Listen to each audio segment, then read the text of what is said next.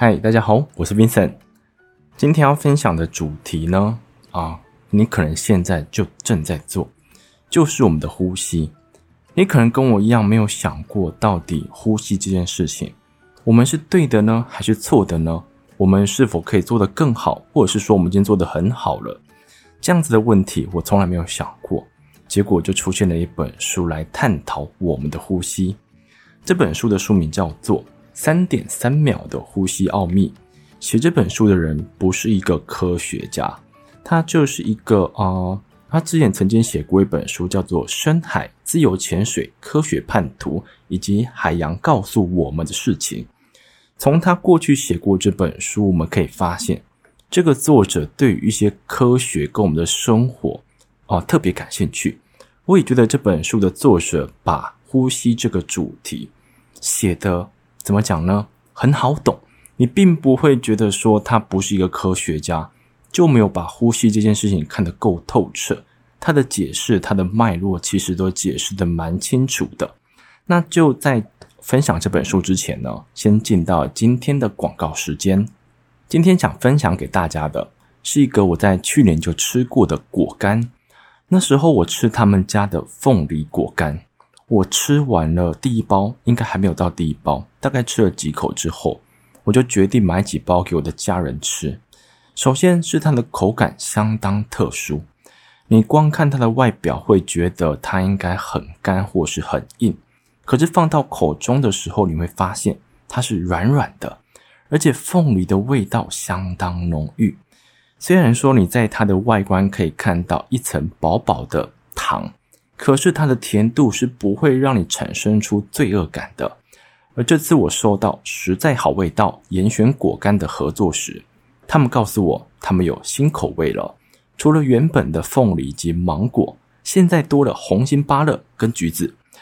在这两个新口味当中，我先介绍橘子。橘子呢，它有个很特别的特色，就是你在吃橘子的时候会吃到它的籽。可是吃到籽就会吃到苦苦的，而我这个人不太能吃苦，所以我比较喜欢红心芭乐口味。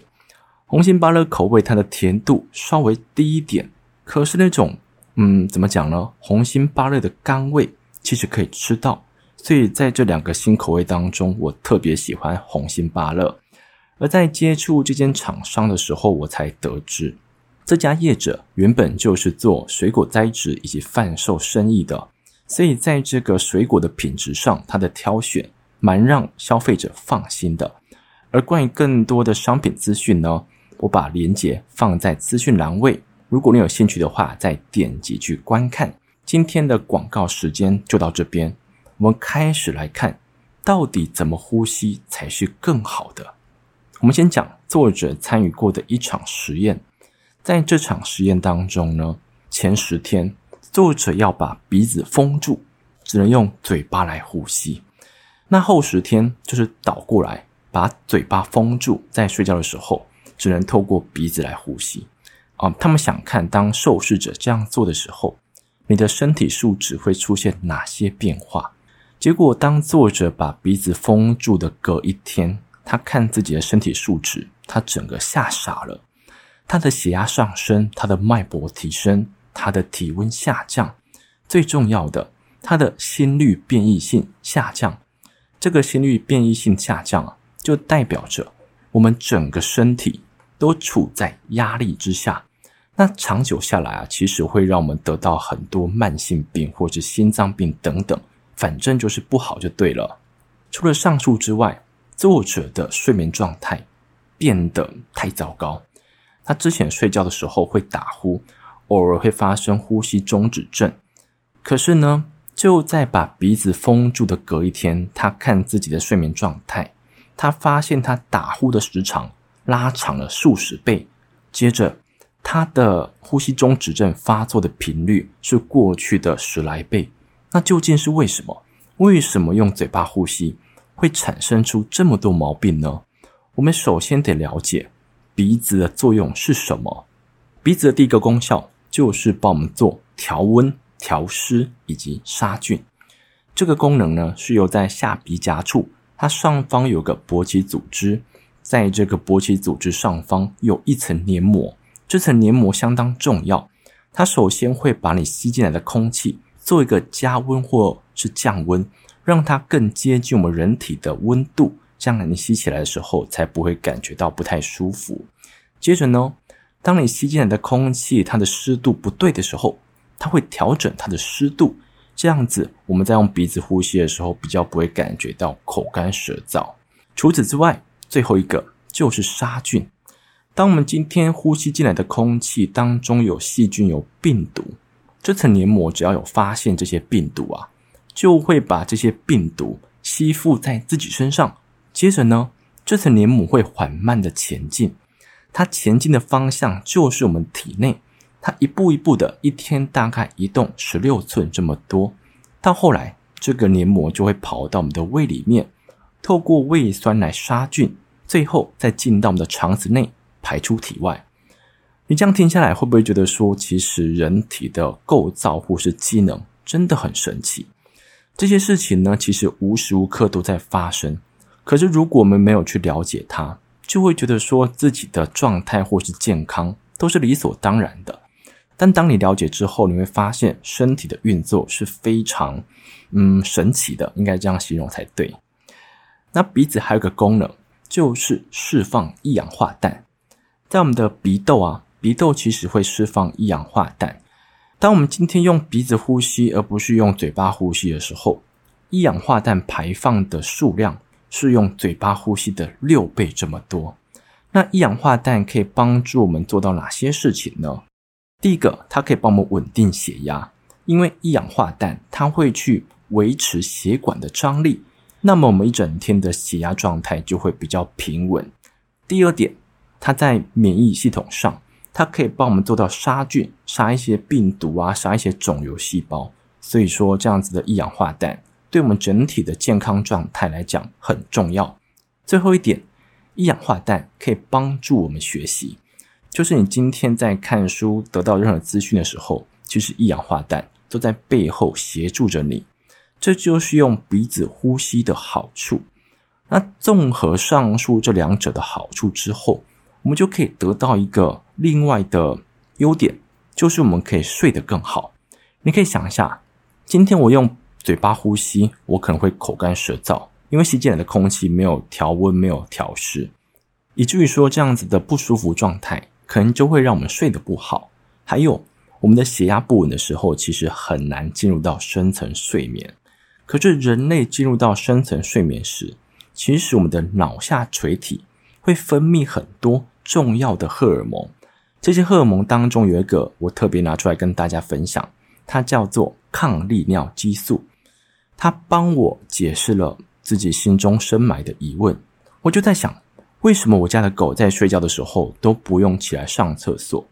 结果就是，当我们进入到深层睡眠时，脑下垂体会分泌抗利尿激素，我们的肾脏就不会释放出水分，所以你在。睡得很香的夜晚，其实不用频繁的上厕所。可是，当你今天睡得不好的时候，你就会发现你自己一直想去上厕所啊。即便你在睡前没有喝很多水，也是这样子。因为我们的肾脏在这个阶段是没有收到抗利尿激素的，这就可以解释为什么我家的狗可以睡得这么香了。从上述我们可以得知，用鼻子呼吸其实相当重要。那我们现在知道了这些，接着我们该如何调整自己的呼吸呢？在书中其实有列出好几点，那么我今天就列出几项来跟大家分享。第一个，你要坚持用鼻子来呼吸。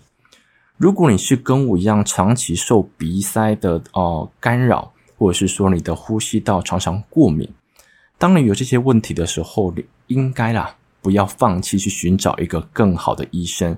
去帮你的鼻子解决这些问题啊！我之前的鼻子也常常过敏，那时候呢，其实找了很多医生看，他们都给我口服药，可是我就觉得，嗯，一直吃口服药不是办法，所以我到最后跑到了那个在信义区的医院那边，那有个医生他就帮我照了 X 光，其实到最后就找出真正的病因。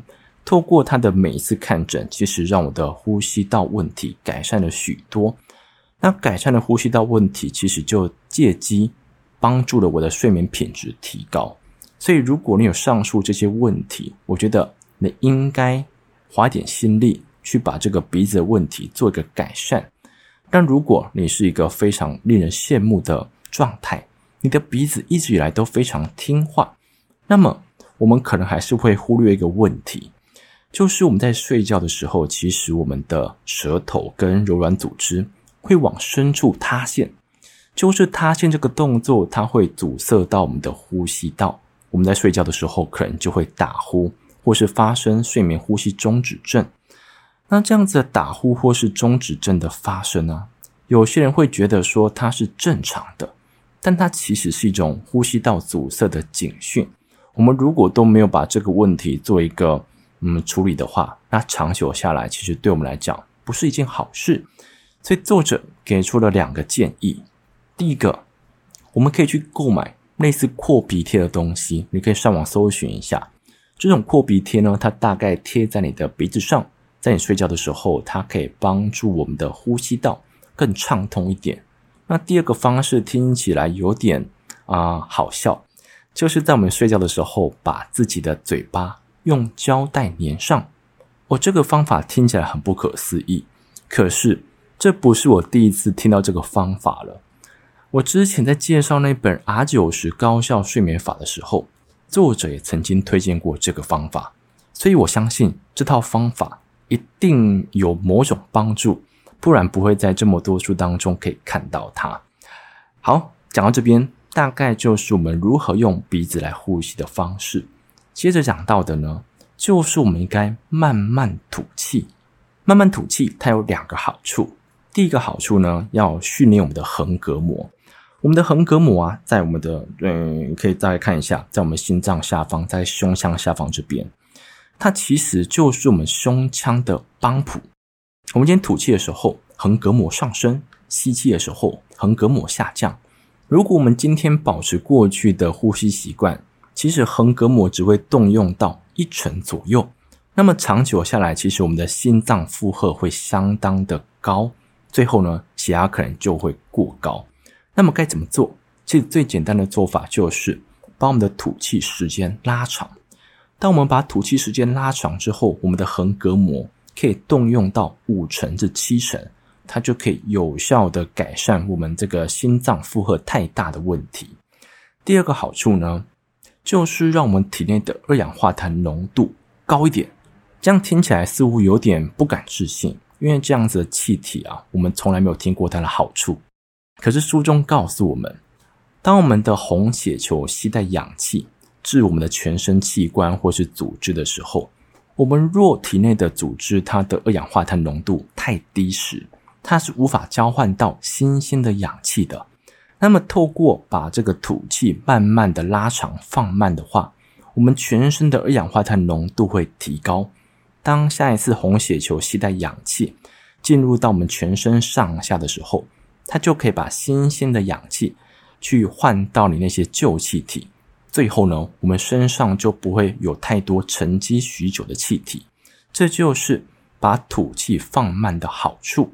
那么到这边做一个总结，我们可以把吸跟吐的时间都拉长到五点五秒，这是作者最推荐的长度。当我们这么做的时候，其实我们的横膈膜可以受到训练，体内的旧气体也不会太多。心脏的负荷也不会太高，长久下来，我们就可以让呼吸这件事情对我们的身体健康状态有更好的注意。最后呢，想分享一下我看完这本书之后的感想。在把这本书看完之后，我就在想，我要拿一个时间来练习这样子的呼吸法。可是，在练习的时候，我又想到啊，哇，怎么每一本书都要我们拿十分钟、二十分钟出来练习？